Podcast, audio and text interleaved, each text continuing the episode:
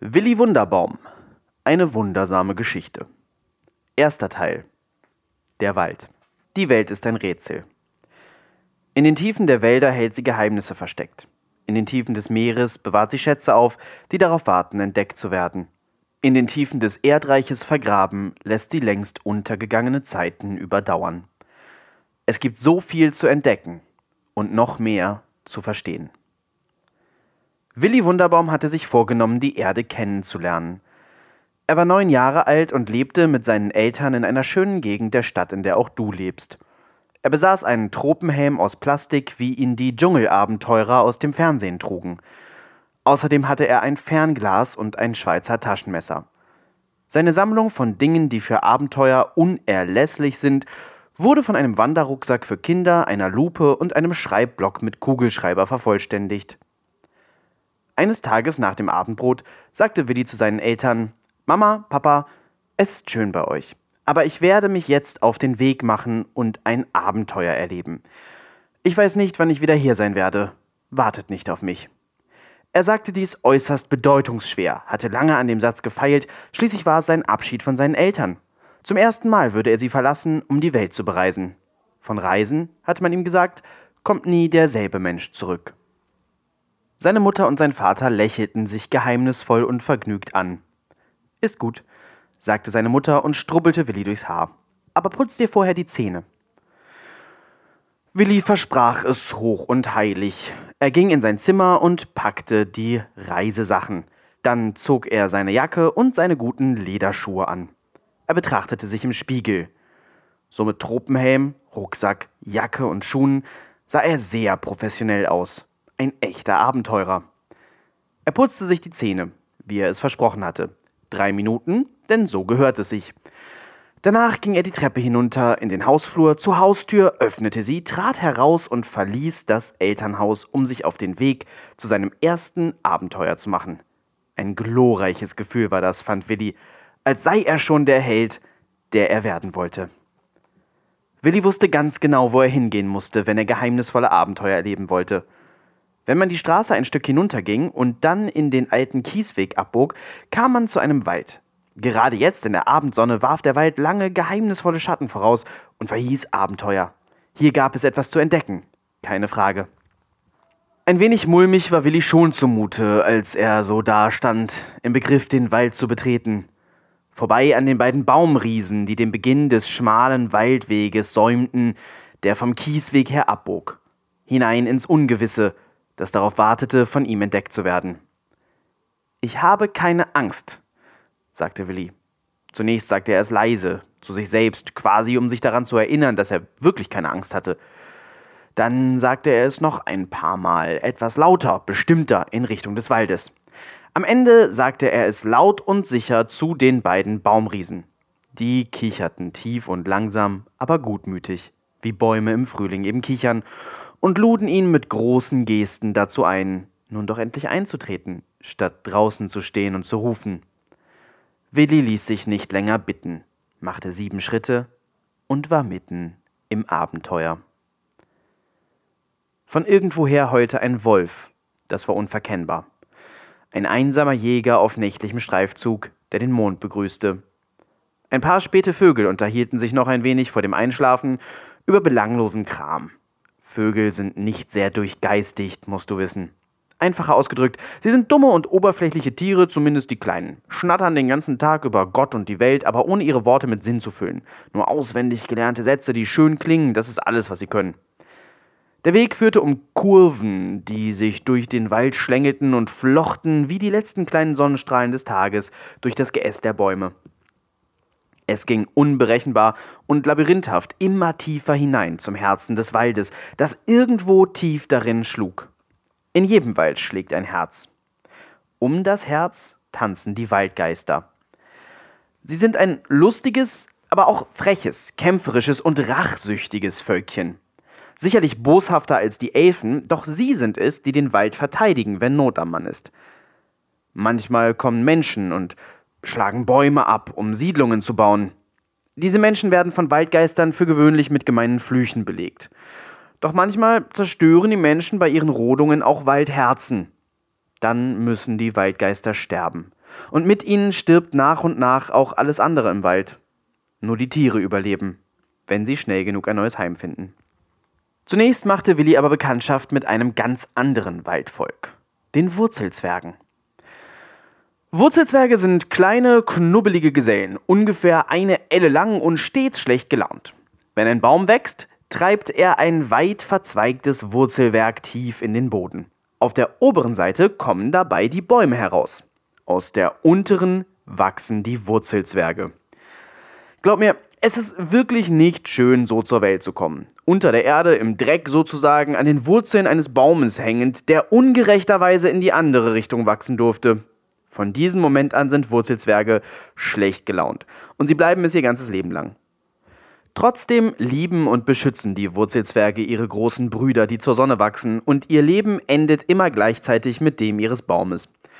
Daher ist es verständlich, dass Wurzelzwerge, was Bäume angeht, noch viel weniger Spaß verstehen als ohnehin schon. Willi hatte bis zu diesem Moment noch nie von Wurzelzwergen gehört. Er spürte nur, dass seine Blase drückte und wollte sich der herausdrängenden Flüssigkeit entledigen, wie er das nun mal kannte. Also stellte er sich an einen Baum und pinkelte.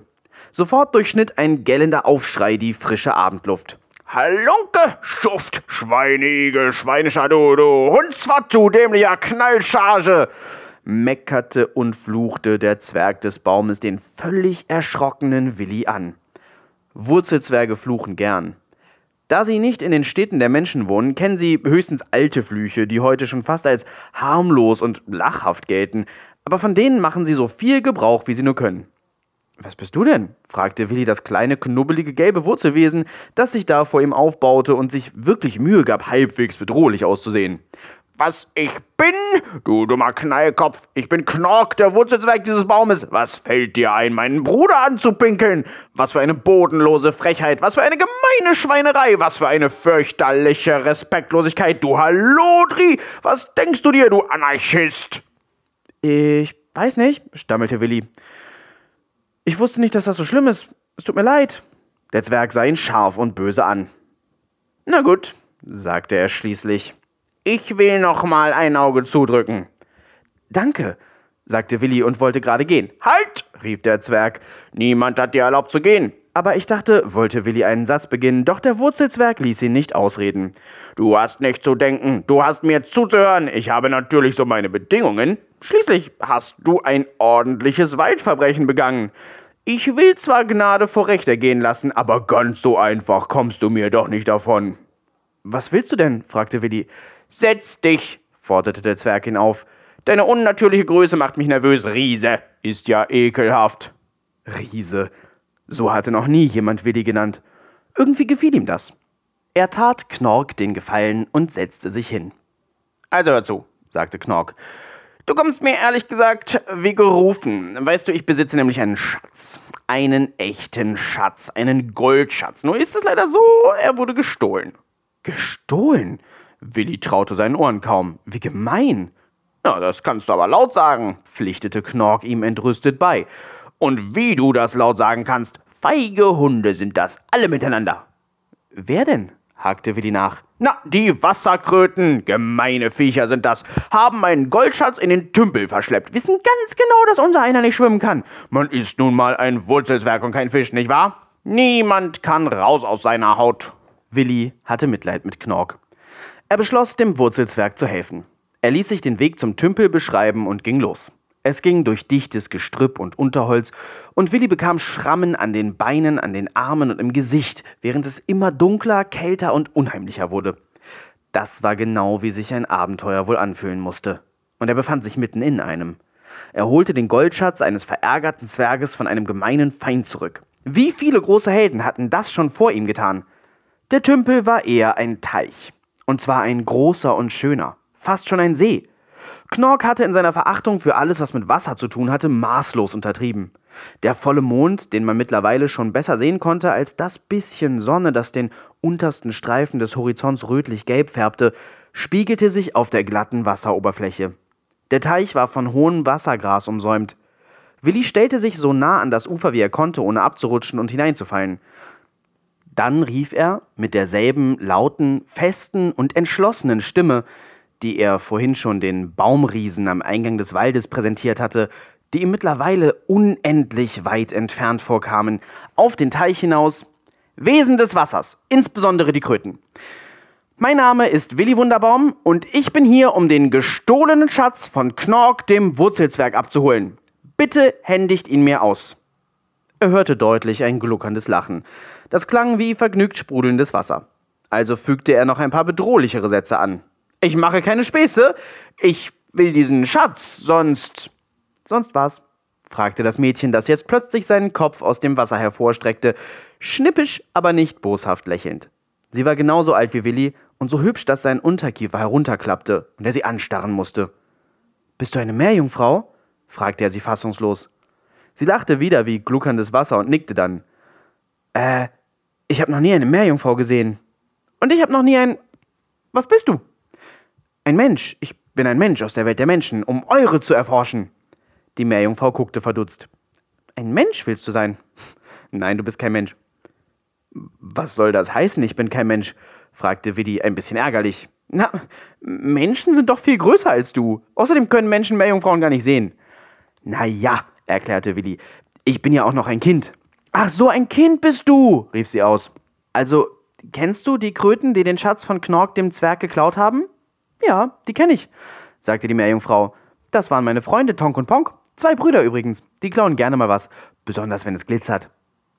Kannst du ihnen sagen, dass sie mir den Schatz geben sollen? fragte Willi. Und die Meerjungfrau gluckerte wieder. Das musst du schon selber tun, sagte sie.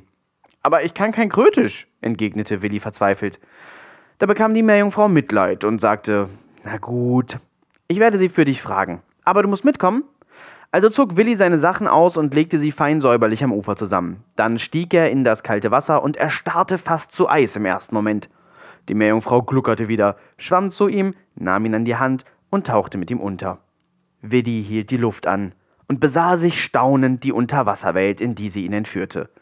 Schillernde Korallen, bunte Fische und eine Tiefe, die man von oben nicht einmal erahnen konnte. Willi hatte nicht gewusst, dass Kröten auch so tief unter dem Wasser leben konnten. Er hatte immer gedacht, Kröten lebten nur an den Ufern. Unten am Grund des Teiches standen eigentümliche Bauten aus Stein, die fast wirkten, als hätten Menschen sie vor vielen Jahren gebaut und eines Tages dem Wasser überlassen. Auf dem Dach eines dieser kuppelförmigen Gebilde saßen zwei Kröten und schienen irgendein Spiel miteinander zu spielen, das viel Geschick erforderte. Die Meerjungfrau schwamm zu ihnen hin und sagte: Seht mal, das ist ein sogenanntes Kind. Es wurde von Knork geschickt, um seinen Goldschatz wieder abzuholen, den ihr zwei geklaut habt. Und Willi wunderte sich, dass er das verstehen konnte. In der nächsten Sekunde wunderte er sich, dass er so lange die Luft anhalten konnte, und schon geschah es. Er öffnete unwillkürlich den Mund und versuchte einzuatmen. Wasser lief in seine Lunge, Tränen schossen in seine Augen, er konnte nicht mehr atmen, bekam Panik, strampelte, und schließlich wurde alles schwarz vor seinen Augen. Als er die Augen wieder öffnete, lag er am Ufer. Neben ihm lagen ein paar schillernde Goldstücke. Gut, du bist wach, hörte er die Stimme der Meerjungfrau neben seinem Kopf sagen. Sie schwamm nah am Ufer des Flusses und sah Willi besorgt an. Du musst noch viel über Wälder lernen, wie ich sehe, sagte sie weiter. Du darfst niemals an dem zweifeln, was ist. Sobald du zweifelst, ist es nicht mehr wahr. Genau das ist der Grund, warum Menschen nicht hierher finden und wenn sie es tun, nicht sehen. Sie zweifeln. Zweifel kann dich in sehr gefährliche Situationen bringen. Zweifle niemals. Willi nickte nur gehorsam. Gut, sagte die Meerjungfrau. Den Goldschatz haben die Kröten dir aus Mitleid gegeben. Geh und bring ihn deinem habgierigen Zwergenfreund. Er ist nicht mein Freund, stellte Willi klar. Ist schon gut, meinte die Meerjungfrau. Das weiß ich doch. Niemand kann mit einem Wurzelzwerg befreundet sein. Sie sind unausstehlich. Dann schwamm sie wieder auf das Wasser hinaus und wollte abtauchen. Warte, rief Willi. Was denn noch? fragte sie. Wie heißt du? Bella natürlich, sagte sie und tauchte weg. Willi nahm den Goldschatz und ging damit zu Knork zurück. Mittlerweile war es sehr dunkel und kalt geworden. Den Weg zurückzufinden war schwerer, als es vorhin gewesen war, den Weg hinzufinden. Doch schließlich war er wieder an dem Baum, an dem er Knork getroffen hatte. Dort stand der Wurzelzwerg auch schon ungeduldig. Da bist du ja endlich, rief er, als er Willi kommen sah. Hast du meinen Schatz? Ja, hier, sagte Willi und gab Knork die Goldmünzen. Der Zwerg zählte sie und war zufrieden. Tatsächlich, das sind alle. Sehr gut. Du kannst jetzt gehen. Das wollte Willi nur allzu gern. Er drehte sich in die Richtung, in der vorhin der Weg gewesen war. nur um mit Entsetzen festzustellen, dass dieser verschwunden war. Knork, rief er, wo ist der Weg? Der Weg, wiederholte der Zwerg noch einmal. Ach so, der Weg. Äh, der ist vor einer Stunde weitergegangen. Er wartet nicht ewig, so ein Weg. Aber wie soll ich denn jetzt nach Hause kommen? fragte Willi verzweifelt, den Tränen nah. Du wirst dir wohl etwas einfallen lassen müssen. Ich weiß es jedenfalls nicht. Ist nicht mein Problem, sagte der Wurzelzwerg kalt und verschwand im Geflecht der Äste seines großen Bruders, wo er seinen Schlafplatz hatte. Willi streunte noch eine Weile verzweifelt durch die Bäume, bis er einsah, dass es keinen Sinn hatte. Er würde den Weg heute im Dunkeln nicht wiederfinden und musste wohl oder übel im Wald schlafen.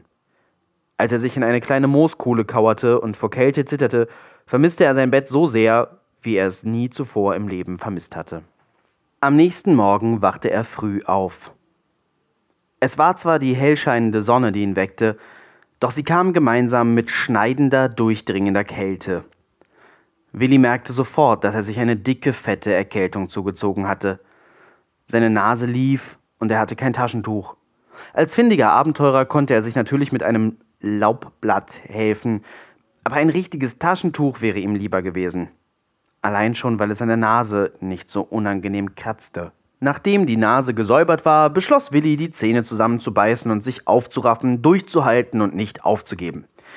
Er schlotterte vor Kälte und seine Kleidung war nass und klamm vom Morgentau wie alles um ihn herum, aber er stand auf, klopfte den Dreck von seinen Sachen und ging los. Er ging einfach geradeaus. Irgendwo würde ihn das schon hinführen. Da war er ganz sicher. Der Weg war schließlich schon weitergegangen. Er war schon verirrt. Was sollte also noch passieren? Er wurde schon nach wenigen Schritten auf sein nächstes Problem aufmerksam. Sein Magen knurrte. Und das laut.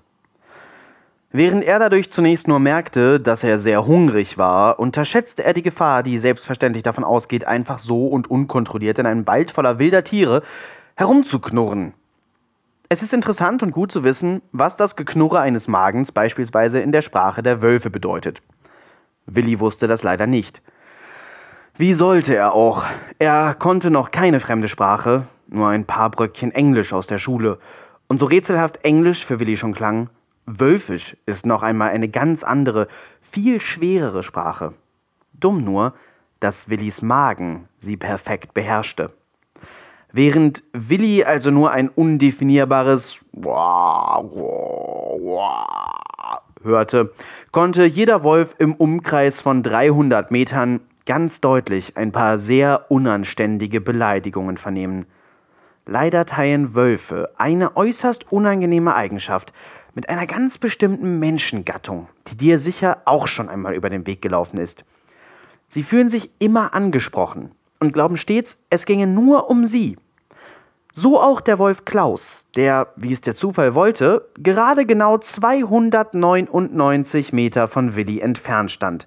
Etwas abseits von seinem Rudel, weil er sein großes Geschäft verrichten wollte und dabei keine Zuschauer mochte. Jetzt mag man sich wundern, warum ein Wolf ausgerechnet Klaus heißt.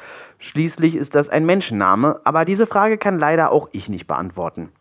Viele Wölfe tragen Namen, die sehr menschlich klingen. Warum das so ist, ist eines ihrer vielen noch ungelösten Geheimnisse. Klaus hörte nun also, wie aus nicht allzu großer Entfernung jemand böse Schimpfwörter durch die Gegend rief und wurde augenblicklich sehr wütend. Er scharrte schnaubend und so schnell er konnte seinen Haufen zu und nahm die Witterung des Rüpels auf, der ihn da scheinbar so beleidigte. Es dauerte nicht lange, bis er Willi fand.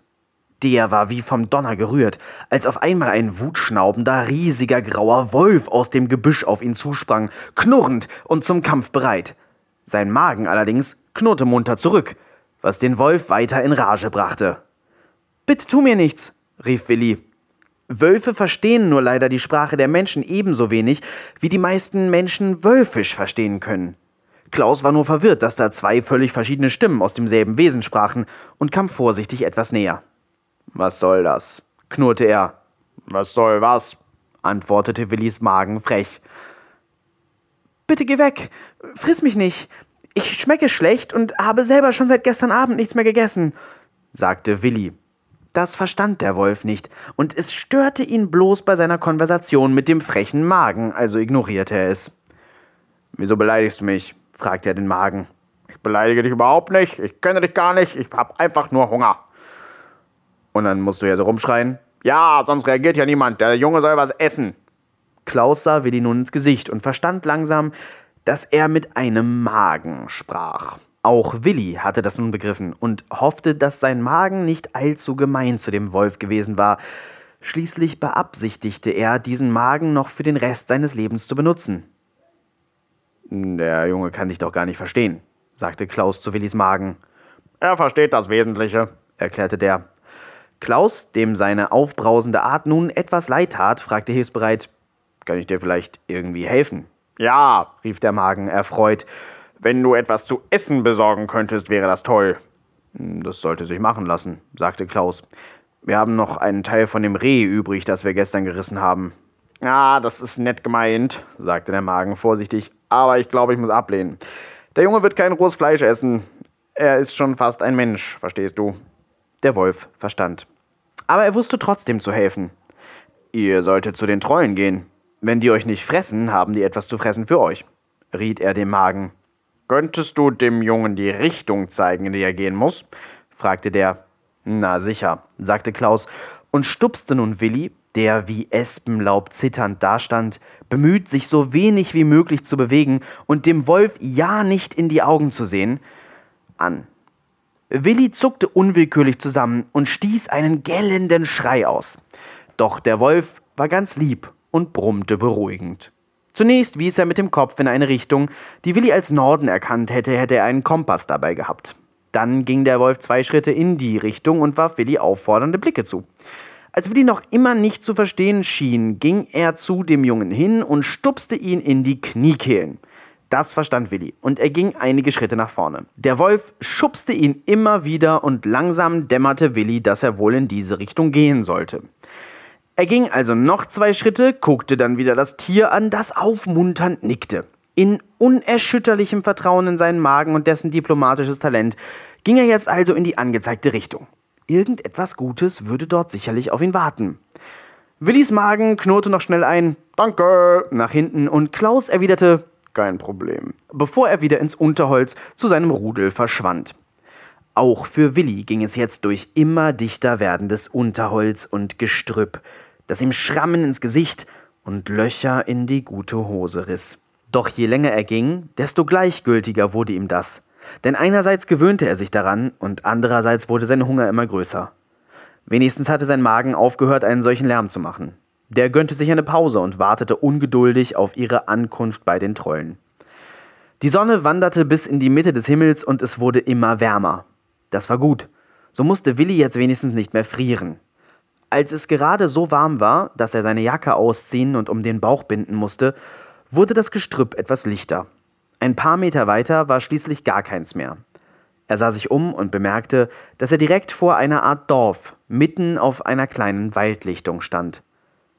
Es war ein Trolldorf. Ihre Häuser waren klein, wie Trolle nun mal sind. Sie waren aus Holz und Stroh, sehr einfach, teilweise undicht und nicht sehr geschickt zusammengezimmert. Trolle sind nicht die größten Bauarbeiter. Sowieso gibt es nicht viele Dinge, in denen Trolle die größten sind. Sie sind weder besonders klug, noch sind sie stark oder geschickt. Nur eines können sie, und das sollte Willi schon sehr bald herausfinden. Hallo? rief er, vorsichtig und nicht allzu laut, denn schließlich wusste er nicht, was für Wesen hier lebten und ob diese ihm nicht vielleicht Böses wollten. Er wurde scheinbar nicht gehört und schlich sich ein wenig näher an die Häuser heran. Sie waren kreisförmig angeordnet und der Platz in der Mitte war frei. Hier tummelten sich die Trolle und wuselten geschäftig durcheinander, fast wie auf einem Markt, nur ohne Stände. Nachdem Willi das entdeckt hatte, beobachtete er das Treiben vorsichtig und aus sicherer Entfernung. Die Trolle waren ungefähr so groß wie er und offenbar sehr beschäftigt. Sie trugen keine Kleidung, waren dafür aber alle von einem kurzen braunen Fell bedeckt. Ihre Gesichtszüge waren fast menschlich, nur die Nasen sahen aus wie bei Teddybären oder Katzen. Willi konnte zwar nicht sehr gut schätzen, aber er war sich sicher, dass dort so ungefähr 20 bis 30 von diesen Wesen waren. Plötzlich stand einer direkt vor ihm. Er war entdeckt. Wer bist du? fragte der Troll ziemlich unwirsch und entblößte dabei seine vielen kleinen spitzen Zähne. Ich bin Willi, sagte Willi, sehr bemüht, nicht unsicher zu klingen. Und wer bist du? Ich bin Orm, stellte der Troll sich vor. Und Verzeihung, aber was bist du? fragte Willi sehr vorsichtig, denn er wollte Orm nicht beleidigen. Ein Troll natürlich, dumme Frage. Jeder kennt Trolle. Eine viel bessere Frage ist, was bist du? Ein Kind, sagte Willi, und Orm nickte verstehend. Was willst du hier? wollte der Troll wissen. Ein Wolf hat mich hergeschickt. Ich habe Hunger und brauche etwas zu essen. Und wir sollen dir jetzt was geben, oder was? Willi schwitzte ein wenig, denn jetzt, als er über die Situation, in der er war, nachdachte, war ihm sein Ansinnen etwas peinlich. Fremde nach Geschenken zu fragen, ist niemandem angenehm. Ich kann auch irgendwas dafür tun, wenn ihr wollt. Was willst du denn tun? fragte der Troll spöttisch und lachte. Ich weiß nicht, braucht ihr bei irgendetwas Hilfe? Orm sah Willi kurz nachdenklich in die Augen und sagte dann: Komm mal mit. Er führte den Jungen ein wenig auf dem Dorfplatz herum. Willi sah jetzt, dass die Trolle um viele Kessel herumliefen, die alle auf Feuern standen und wunderbare, süße Gerüche verströmten. Die Trolle nahmen Zutaten aus Körben und warfen sie in die Kessel, rührten um, riefen einander Befehle zu und führten aus, was ihnen gesagt wurde. Wir Trolle machen die beste Marmelade der Welt, erklärte Orm mit einem gehörigen Anflug von Stolz in seiner tiefen, rauen Trollstimme. Gerade haben wir Herstellungssaison. Da gibt es viel zu tun. Willst du, dass ich dabei helfe? fragte Willi, der mit seiner Klugheit beeindrucken wollte, indem er schon vorausgriff, was Orm sagen würde. Um Himmels willen, nein, rief Orm. Niemand, der kein Troll ist, darf hier irgendetwas anrühren. Du würdest alles ruinieren. Willi sah beschämt auf den Boden. Aber es gibt da etwas anderes, was du für uns tun kannst. Ich führe dich zu unserem Anführer, der hat da nämlich ein kleines Problem. Wenn du das lösen kannst, bekommst du das beste Marmeladenbrot, das du in deinem ganzen Leben gegessen hast. Das klang für Willi nach einem guten Angebot, und er hoffte, das Problem lösen zu können, das der Trollanführer hatte. Orm führte ihn in das größte und am wenigsten baufällige der Häuser. Von innen bestand es nur aus einem einzigen großen Raum, in dessen Mitte ein großer Stuhl stand, auf dem ein großer, dicker Troll saß, der ziemlich unglücklich wirkte. Orm ging auf ihn zu und sagte, Hallo Arno, ich habe hier jemanden vor dem Dorf herumstreunen sehen. Er sagt, er sei ein sogenanntes Kind und habe Hunger. Ich dachte, vielleicht könnte er dein Problem lösen und dafür etwas zu essen bekommen. Der Trollchef sah von seinen Händen, auf die er sein betrübtes Gesicht gestützt hatte, auf und guckte sich Willi an. Meinst du denn, er kann mir helfen? fragte er mit gebrochener Stimme in der ein Maß an Verzweiflung und Trauer mitschwang, das Willi bisher in dieser Form noch nicht begegnet war. Ich weiß es nicht, sagte Orm, aber er kann es ja mal versuchen. Da hast du recht, sagte Arno. Es ist jeden Versuch wert. Wenn du es schaffst, Kimp, kannst du so viel Marmeladenbrot essen, wie du willst. Auf Lebenszeit. Was ist denn das Problem? fragte Willi sachverständig. Das löste bei dem trollischen Anführer sofort einen erneuten, sehr lauten Weinkrampf aus. Orm klopfte tröstend auf Arnos Schulter. Komm schon, komm schon, ist doch alles halb so schlimm, versuchte er zu beruhigen. Halb so schlimm, rief Arno entsetzt. Es ist furchtbar, es ist schrecklich, es ist grausam. Dann wendete sich der verheulte Troll Willi zu. Hör zu, sagte er. Es ist folgendermaßen. Ich habe mich verliebt. Natürlich nicht in irgendeine beliebige Trollin, schließlich bin ich der Anführer. Nein, ich habe mich in die schönste Trollin des ganzen Waldes verliebt. Sie heißt Krona und lebt hier im Dorf. Hier im Dorf waren alle in sie verliebt. Aber sie hat sich für mich entschieden. Bis zu dem Tag, als sie bei mir einziehen wollte. Da hat sie gesehen, dass mein Dach undicht ist. Und dann, und dann. Und schon verfiel Arno wieder in lautes, herzzerreißendes Schluchzen. Orm übernahm das Weitererzählen. Sie wollte nicht bei einem Troll wohnen, der sein Dach nicht dichten kann. Das kann allerdings auch kein anderer Troll in diesem Dorf. Als aber Arnos Nachbar Kuro davon erfahren hat, dass Krona Arnos Dach nicht dicht genug findet, hat er sofort angefangen, an seinem zu arbeiten. Das ist jetzt eine Woche her und er macht gute Fortschritte.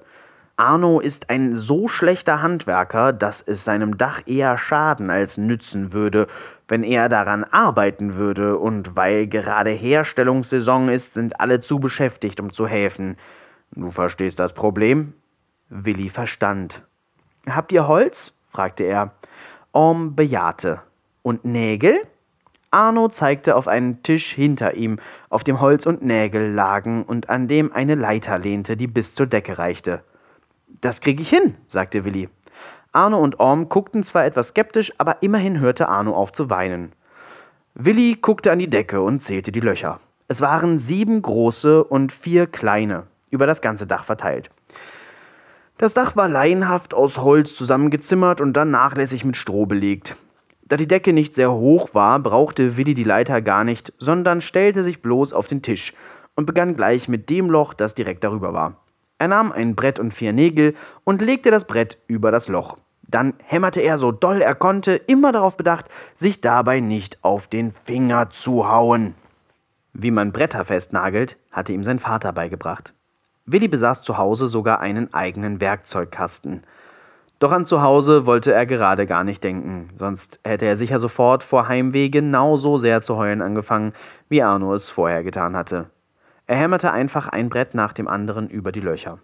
Als er mit dem Loch über dem Tisch fertig war, nahm er sich einen Stuhl durch den Raum, immer zu den jeweiligen Löchern mit, um sich darauf stellen zu können.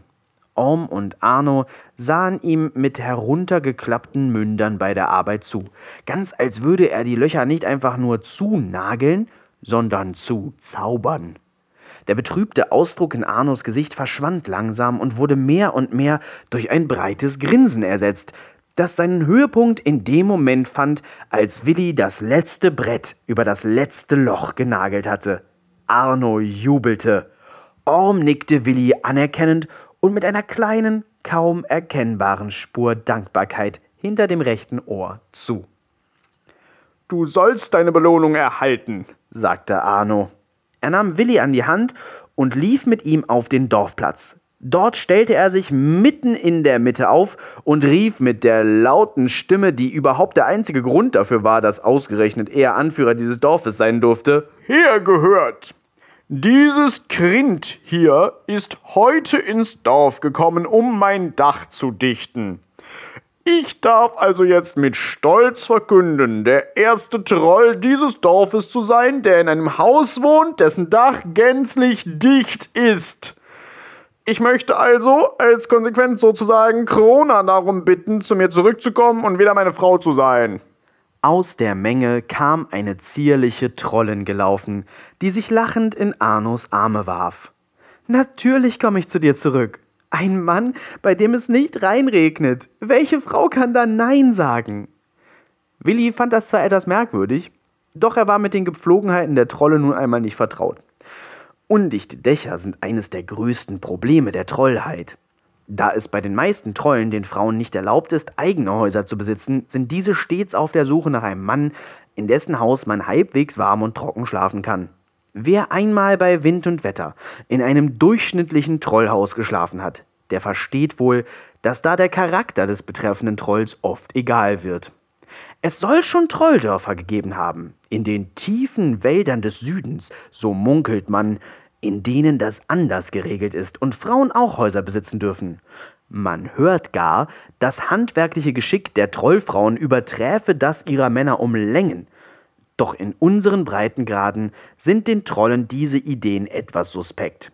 Trollfrauen haben schließlich noch nie Häuser besessen. Wenn sie es plötzlich täten, wie sähe dann die Partnersuche aus? Alles ginge drunter und drüber und würde völlig chaotisch. Wie gesagt, Widdy leuchtete das alles nicht so richtig ein. Ich muss zugeben, sehr einleuchtend ist es auch wirklich nicht. Aber wie gesagt, abgesehen von allem, was Marmeladekochen angeht, sind Trolle nun mal reichlich beschränkte Wesen, auch in Sachen der Kopfarbeit.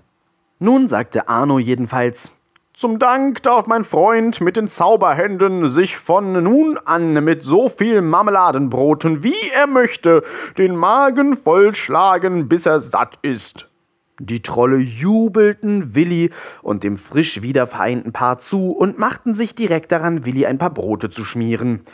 Sie brachten sie ihm eifrig und jeder pries seines als das wirklich Beste an, und Willi probierte jedes höflich, um niemanden zu verletzen. Alle Brote schmeckten göttlich, und Willi konnte kaum genug davon bekommen. Viele Trolle baten ihn, doch auch ihr Dach zu reparieren, doch so gern Willi auch geholfen hätte. Er wollte weiter und nicht ewig hier bei den Trollen bleiben. Marmeladenbrote waren etwas Schönes, doch er war sich ganz sicher, dass seine Eltern jetzt gerade bei Kaffee und Kuchen saßen, in ihrem herrlich gemütlichen Haus und ihn vermissten. Und zum Abendbrot würde es sicherlich Kartoffelpüree geben, sein absolutes Leibgericht. Bei dem Gedanken daran spürte er förmlich, wie seine Beine jeden Moment von alleine loszugehen drohten, wenn er sich nicht bald entscheiden würde, freiwillig mitzukommen und den Weg wieder zu suchen. Also verabschiedete er sich von den Trollen, ließ sich noch ein paar Brote einpacken und machte sich dann wieder auf die Reise. Immer geradeaus. Er ahnte ja nicht, dass er mitten auf das Herz des Waldes zusteuerte. Je näher man dem Herzen eines Waldes kommt, desto misstrauischer wird man aus dem dunklen Geäst der Bäume beäugt.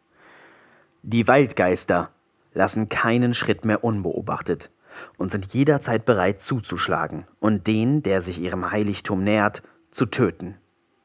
In diesem Moment war das Willi, der keine Ahnung von der Gefahr, in der er schwebte, hatte.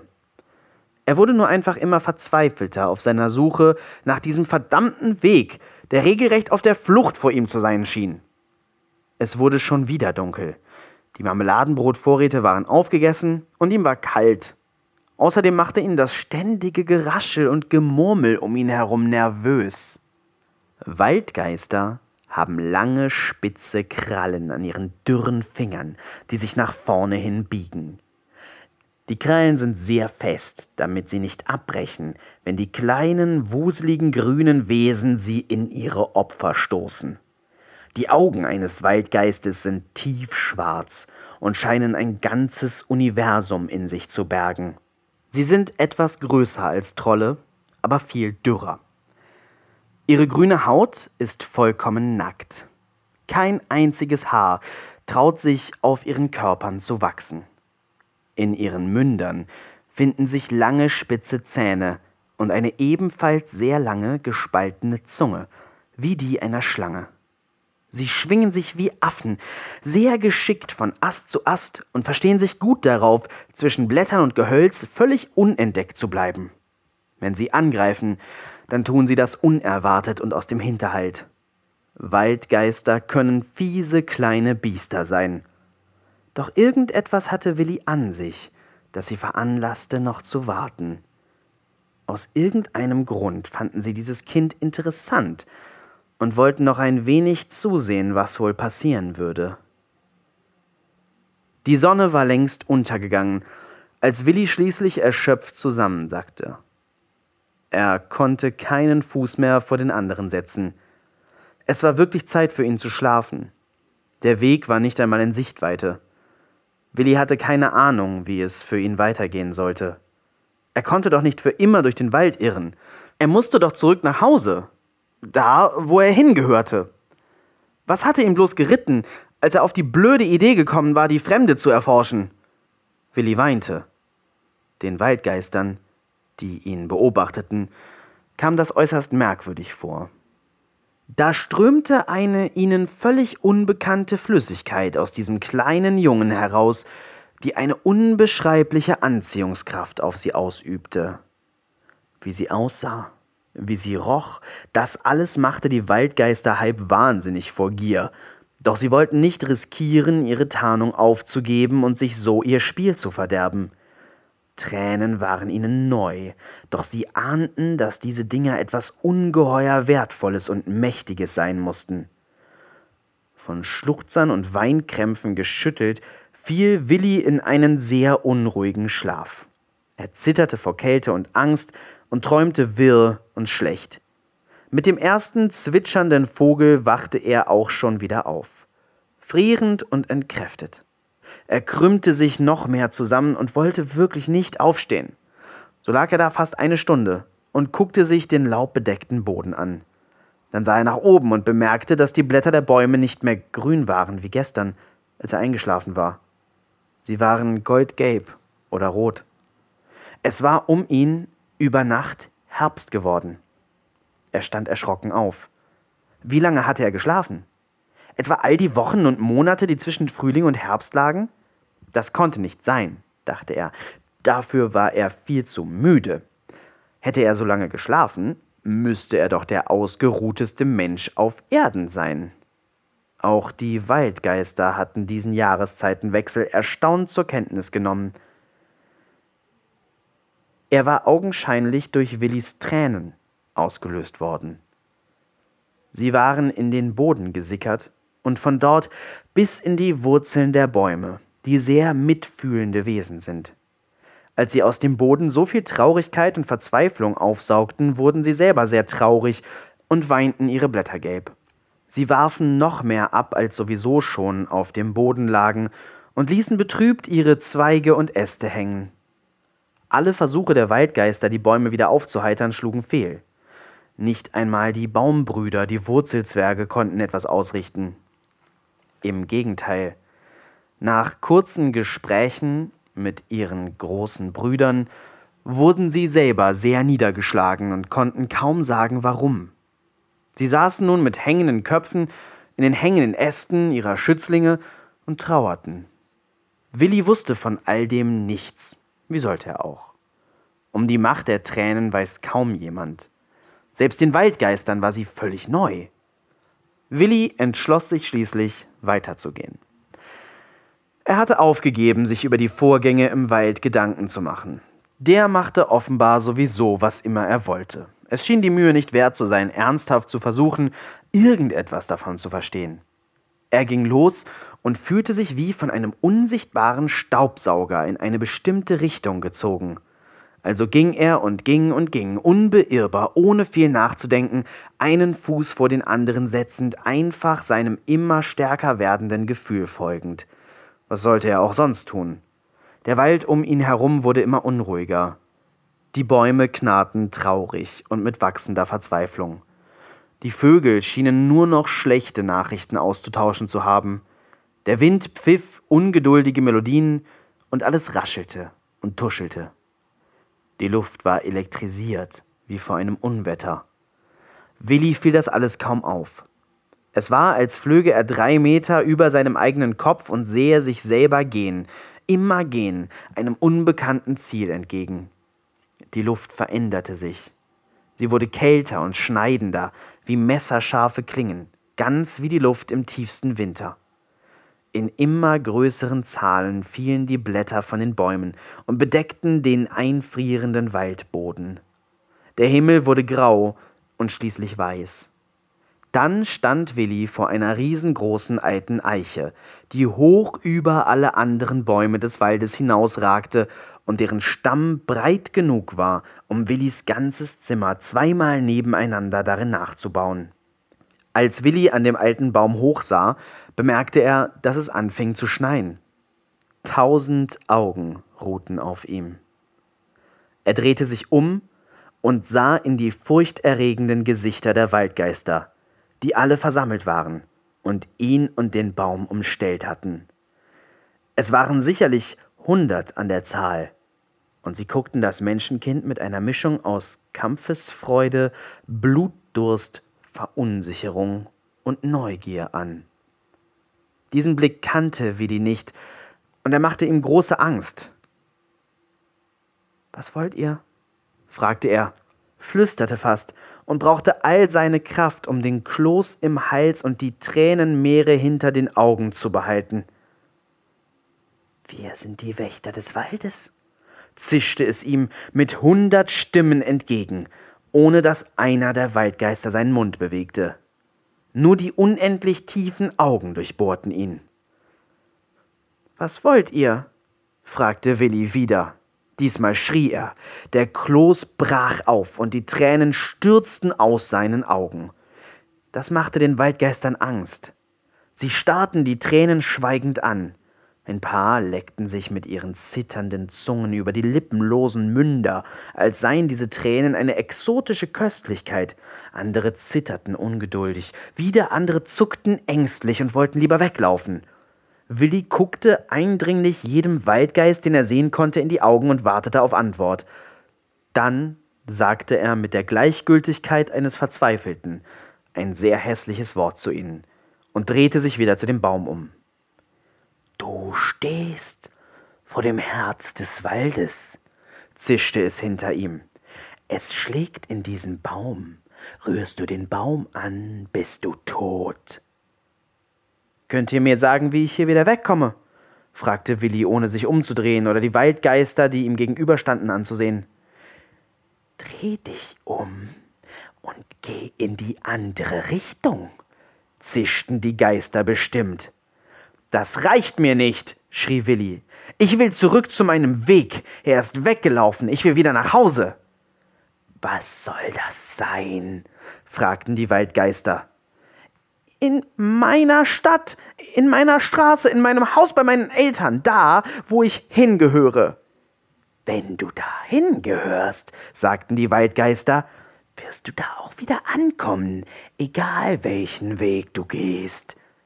Aber ich komme da nicht an, sagte Willi. Ich gehe schon so lange, immer in die Richtung, in die es mich zieht, und ich lande schließlich hier.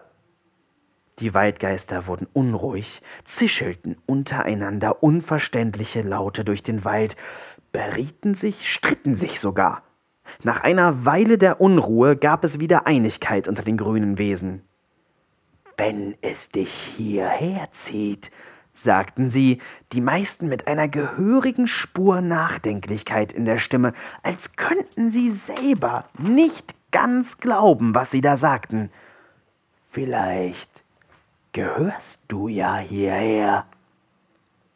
Es war Willi, als würden reißende Sturzbäche in seinem Kopf hinter riesigen alten Steinmauern hervorbrechen und alles überfluten.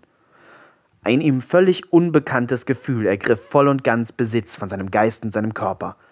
Es kribbelte merkwürdig, von der Stirn bis in den kleinen Zeh, und er musste seine Hände drehen und genau ansehen, um sicherzugehen, dass er immer noch da war, sich nicht einfach auflöste und verschwand, denn genau so fühlte es sich gerade an. Er sah die Waldgeister jetzt endlich wieder an und erkannte so etwas wie Gutmütigkeit in ihren Gesichtern. Das kann nicht sein, stammelte es aus seinem Mund heraus. Wir bringen dich zu der, die es wissen muss, erklärten die Waldgeister, und zwei von ihnen lösten sich aus der Masse, nahmen den völlig verstörten Willi an den Händen und führten ihn direkt vor die große Eiche. Sie klopften dreimal an, und der Stamm öffnete sich. Ein Tor entstand mitten im Baum, und die Waldgeister führten Willi hindurch. Dann ließen sie ihn dort stehen und verließen den Baum wieder. Hinter ihnen schloss sich das Tor, und Willi stand allein dort, eingesperrt in einem Baumstamm. Er sah sich um und bemerkte, dass hier alles von Fackeln beleuchtet war, die an den hölzernen Wänden hingen. Direkt vor seinen Füßen begann eine sich hoch nach oben schlängelnde Wendeltreppe, deren Ende Willi von unten nicht sehen konnte. Doch da es hier außer dieser Treppe scheinbar nichts gab, beschloss er hochzugehen, um zu sehen, was oben war. Seine schreckliche Höhenangst machte es ihm da nicht gerade einfach. Die Treppe hatte kein Geländer und schlängelte sich am inneren Rand des Stammes nach oben. In der Mitte war ein Loch.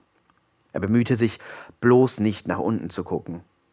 Nach etwa 400, 500 oder sogar 600 Stufen schien es Willi schließlich so unsagbar hoch zu sein und noch viel höher zu werden, dass er kurz davor war aufzugeben. Um ja nicht zu riskieren, hinunterzufallen, ging er sehr langsam, begab sich letztendlich sogar auf alle Viere und kroch förmlich weiter nach oben, mit zitternden Händen, Armen, Beinen und Füßen. Er hörte auf, die Stufen zu zählen. Er kam ohnehin nicht mehr mit, Die Zahl war zu hoch. Die Angst war rasend und dröhnte weißrauschend in den Ohren, wummerte hinter der Stirn und verklumpte sich krampfhaft um den Magen herum. Willis Augen waren weit aufgerissen und auf seiner Stirn stand kalter, perlender Angstschweiß. Übrigens ist auch Angstschweiß etwas, was Waldgeister sehr fasziniert, allerdings kennen sie diesen besser als Tränen. Als Willis Hände endlich den Boden eines richtigen Stockwerks berührten, konnte er es kaum glauben. Er hatte das Ende der Treppe erreicht. Er stand sofort auf und ging so weit von den ihm verhassten Stufen weg wie nur möglich, ohne dabei in die Gegend zu gucken. Nicht erstaunlich, dass er in diesem kleinen Raum dabei direkt in das einzige andere Wesen, das sich hier befand, hineinlief. Er guckte erschrocken hoch und sah in das beinahe furchterregend hässliche, aber freundliche Gesicht einer uralten, knubbelig knochigen, faltenzerfurchten, kleinen, buckeligen Frau. Sie hatte nur ein Auge, die andere Augenhöhle war leer. Sie grinste wohlwollend und entblößte dabei ihre letzten zwei verbliebenen dunkelgelben Zähne. Na, Willi, hast du also hergefunden? Alle Achtung, sagte sie mit der wärmsten Samtstimme, die Willi je gehört hatte. Sofort wich die Angst aus seinen Gliedern, und es war ihm, als hätte seine lange Reise endlich ihr Ziel gefunden, warum auch immer. Sobald die fast elektrische Anspannung, die ihn bis eben fest im Klammergriff gehabt hatte, von ihm abgefallen war, merkte er, wie unendlich müde er war. Er setzte sich hin und lehnte sich erschöpft an die Wand. Ist gut, sagte die Alte, ruh dich etwas aus. Hast schließlich einen langen Weg hinter dir. Warte, ich hab uns Tee gekocht. Und sie drehte sich um zu einem kleinen Holztisch in der Mitte des Raumes und nahm zwei Becher aus Ton, deren dampfender, wundervoll riechender Inhalt nur darauf wartete, von Willi getrunken zu werden. Er nahm seinen Becher und genoss die Wärme, die dieser an seine durchgefrorenen Hände abgab. Dann trank er einen Schluck von dem wässrigen Gebräu, und die gleiche Wärme drang durch seinen ganzen Körper bis tief in sein Herz. Wer bist du? Fragte er die alte Frau. Ich bin die Hüterin des Waldherzens, entgegnete sie. Warum bin ich hier? fragte Willi. Weil du nachts von Abenteuern träumst, sagte die Frau, weil du mehr siehst, als das Auge wahrnehmen kann weil du nachts in den Himmel guckst und über die Geheimnisse der Sterne nachdenkst, weil du die Welt erkunden möchtest, ganz einfach, weil du ein Abenteurer bist, Willi Wunderbaum. Du bist einer der wenigen Auserwählten, und wie es scheint, bist du außerdem unsere einzige Hoffnung. Das verstehe ich nicht, sagte Willi. Die Alte lächelte gutmütig. Es ist doch sehr schwer zu verstehen, das alles, sagte sie Willi trank nachdenklich von seinem Tee. Dann drängte eine Frage aus ihm heraus, die wichtig war. Die Waldgeister haben etwas Merkwürdiges gesagt. Sie sagten, ich würde vielleicht hierher gehören. Ist das so? Die Frau winkte ärgerlich ab. Die Waldgeister sind einfach Plappermäuler. Sie reden mehr, als sie wissen und machen sich wichtiger, als sie sind irgendwo hingehören. Ja, ja, so dummes Geschwätz passt zu den kleinen Biestern. Nein, mein Junge, das ist Quatsch. Niemand gehört irgendwo hin. Es gibt nur Wollen und Sollen. Du kannst dort glücklich werden, wo du hin willst, und du bist dort sinnvoll, wo du hin sollst. Zu beiden zieht es dich manchmal. Manchmal irrst du so durch die Welt und kommst schließlich dort an, wo du gebraucht wirst, und manchmal kennst du eben deinen Weg selber ganz genau und kommst dort an, wo du hin willst. Und ich bin also da angekommen, wo ich gebraucht werde? fragte Willi zweifelnd. Ganz genau, bestätigte die Hüterin des Waldherzens. Genau hier bist du angekommen, genau da, wohin der Wald dich gerufen hat. Und was will der Wald von mir? fragte Willi. Die Alte seufzte und trank noch einen Schluck Tee. Viel zu viel, wenn du mich fragst, sagte sie. Du musst wissen, dieser Wald ist krank. Man merkt es noch nicht. Doch schon bald wird der Tod hier Einzug halten. Das Herz des Waldes ist vergiftet, und wir wissen nicht warum. Hier sind böse Mächte am Werk. Das Böse ist eigentlich nichts, womit Kinder sich auseinandersetzen sollten. Doch der Wald hat dich auserwählt, weiß der Himmel warum. Und was will der Wald von mir? fragte Willi. Die Alte seufzte und trank noch einen Schluck Tee. Viel zu viel, wenn du mich fragst, sagte sie. Du musst wissen, dieser Wald ist krank. Man merkt es noch nicht. Doch schon bald wird der Tod hier Einzug halten. Das Herz des Waldes ist vergiftet, und wir wissen nicht warum. Hier sind böse Mächte am Werk. Das Böse ist eigentlich nichts, womit Kinder sich auseinandersetzen sollten. Doch der Wald hat dich auserwählt, weiß der Himmel warum. Sie seufzte schwer und sah Willi traurig an. Es warten fürchterlich schreckliche Abenteuer auf dich, kleiner Mann. Und wenn ich nicht will? fragte Willi nachdenklich. Dann wird das alles hier sterben, sagte die Frau. Und wahrscheinlich noch viel mehr. Das Böse will immer mehr. Weißt du, das ist deine Natur. Du wirst dem Bösen nicht entfliehen. Du am allerwenigsten. Willi war sehr beklommen. Er hatte keine Lust auf fürchterlich schreckliche Abenteuer. Eigentlich hatte er gerade überhaupt keine Lust mehr auf irgendwelche Abenteuer. Ich brauche Zeit, um darüber nachzudenken, sagte er. Die Frau guckte ihn sehr eindringlich an. Ich kann dich zu nichts zwingen, sagte sie, doch ich flehe dich an, um unser aller Willen gut zu überlegen, was du tust. Du bist in einem kritischen Alter, weißt du. Wenn du nicht aufpasst, wirst du von einer Sekunde auf die andere plötzlich erwachsen und bist ein Mensch und kein Kind mehr. Du weißt ja, dass Menschen all das hier nicht sehen können. Du wärst völlig unbrauchbar und wir wären dem Bösen ausgeliefert. Also bitte, bitte, bitte überleg dir gut, was du tust. Ich will erstmal nur nach Hause, sagte Willi. Die alte Frau seufzte noch einmal sehr schwer. Natürlich, sagte sie, das ist dein gutes Recht. Geh nur. Aber vergiss uns nicht. Und komm rechtzeitig zurück. Mhm, machte Willi nur und begann die Treppe hinabzusteigen. Er ging langsam und ohne Angst, nur mit einem ganz merkwürdigen Gefühl im Bauch. Als er unten angekommen war, öffnete der Baum sich wieder und er trat heraus. Der Himmel war fast schwarz, so dunkel waren die Wolken, die ihn zuzogen, und vor ihm wartete ein breiter, wunderschöner Kiesweg, als wäre er schon immer da gewesen, der ihn in wenigen Minuten, ohne eine einzige Kurve zu machen, geradewegs raus aus dem Wald und wieder in seine Stadt führte. Er betrat die asphaltierte Straße und drehte sich ein letztes Mal um. Der Weg war verschwunden.